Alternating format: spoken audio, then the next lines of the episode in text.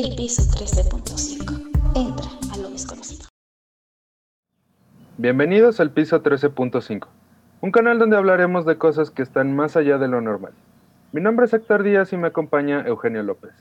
Hola, ¿cómo están? Esperemos que muy bien. En esta ocasión, eh, permítanme recordarles que el video es traído a ustedes por nuestros amigos de Lobo Publicidad. En la descripción del video van a poder encontrar sus datos de contacto para que ustedes puedan llevar a cabo todos sus impresos y, algo más. El día de hoy les tenemos un capítulo muy especial. Estaremos hablando de un críptido que causó furor en los, a a finales de los años 90 y a principios del 2000. Salió en las noticias, salió en videos y hasta la fecha sigue habiendo duda sobre qué pasó con este ser. Vamos a ver esta espeluznante historia y esperemos que les guste mucho. Sin duda, en el mundo existen muchas incógnitas. Entre todas ellas no podemos descartar la existencia de aterradoras criaturas que acechan en la oscuridad y por las noches se alimentan de sangre sin presentar temor ante la presencia humana. Esta criatura se mencionó por primera vez en 1995, después de que Madeleine Tolentino reportara haber visto al chupacabras, después de un ataque contra el ganado en Puerto Rico, donde posteriormente se encontró una gran cantidad de ovejas muertas que presentaban heridas punzantes. Sus cuerpos al parecer habían sido drenados y no tenían una gota de sangre. Tolentino lo describió como un ser terrorífico, de entre 1,20 y 1,50 metros de altura, con grandes ojos, púas a lo largo de su espalda y afiladas garras, parecido a un extraterrestre que pasó frente a la ventana de su casa. Después de este caso, informes similares empezaron a llegar de otros sitios en América Latina y Estados Unidos, donde varias personas decían haber visto un animal rondar por las noches sus propiedades, y este tenía un aspecto siniestro, similar a un perro con un largo hocico lleno de enormes y afilados dientes, una piel de aspecto correosa o con escamas, y desprendía un olor muy desagradable. Esta bestia, como la llamaba la gente, era responsable por la muerte y mutilación del ganado local, al cual, durante el ataque, le succionaban toda la sangre a través de pequeñas perforaciones en el cuello. Luego de que numerosos ataques se hicieran públicos, los medios de comunicación empezaron a intervenir, reportando un severo incremento de estos avistamientos donde las víctimas aparecían siempre sin sangre. El chupacabras parecía ser el responsable de todos estos ataques, pasando a ser el centro de la atención, y este a su vez se volvió viral. A principios de la década del 2000, hizo su aparición un chupacabras diferente. Esta versión guardaba rasgos de la criatura original que había sido avistada en los primeros reportes, pero ahora se parecía menos a un extraterrestre.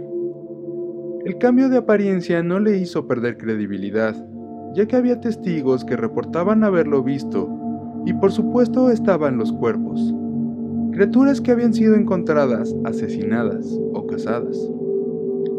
El científico e investigador Benjamin Radford vio aquí una oportunidad de oro. Expresó, cuando tienes un cuerpo todo cambia. Puedes tomar muestras de ADN, muestras de hueso, y tienes la morfología. Agregó Radford. Al principio era escéptico sobre la existencia de la criatura. Al mismo tiempo estaba consciente de la posibilidad de descubrir un nuevo animal. No quería ridiculizar el caso o descartarlo. Si el chupacabras era real, quería encontrarlo. El punto obvio para comenzar la investigación fueron los cuerpos dejados por este críptido. En su mayoría aparecieron en el estado de Texas y otras zonas en el sureste de Estados Unidos y al norte de México. Realmente eran tan horribles como las descripciones hechas por los testigos, sin pelo, demacrados y con la piel aparentemente quemada.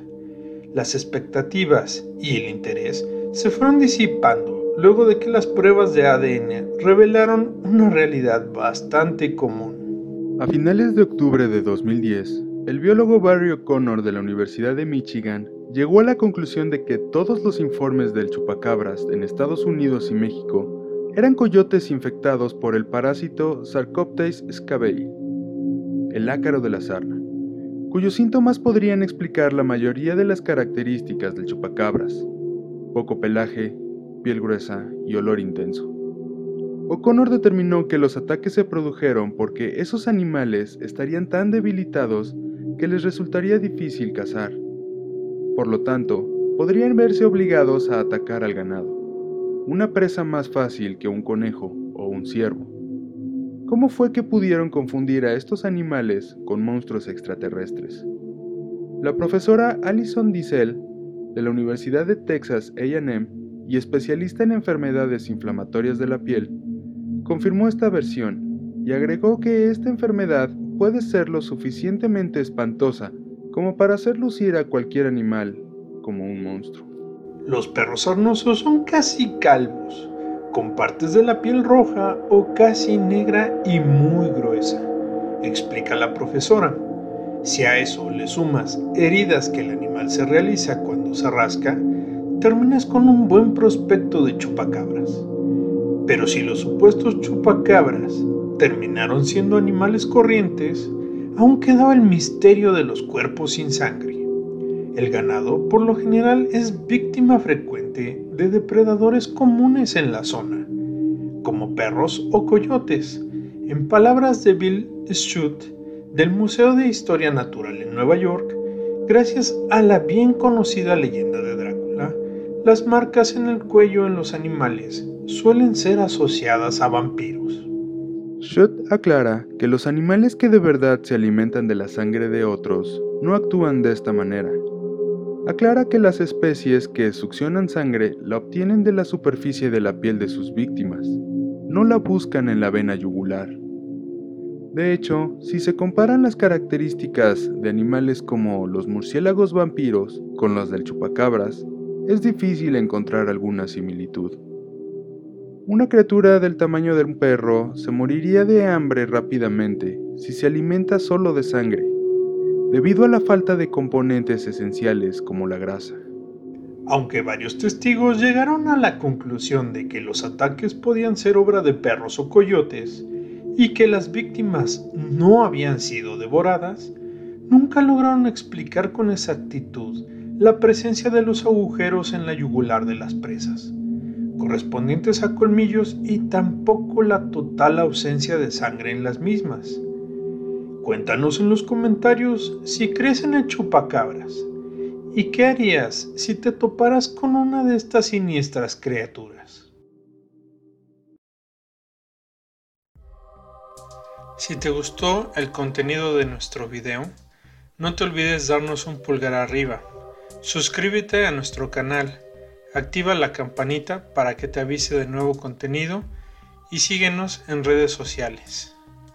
El piso 13.5. Entra a lo desconocido.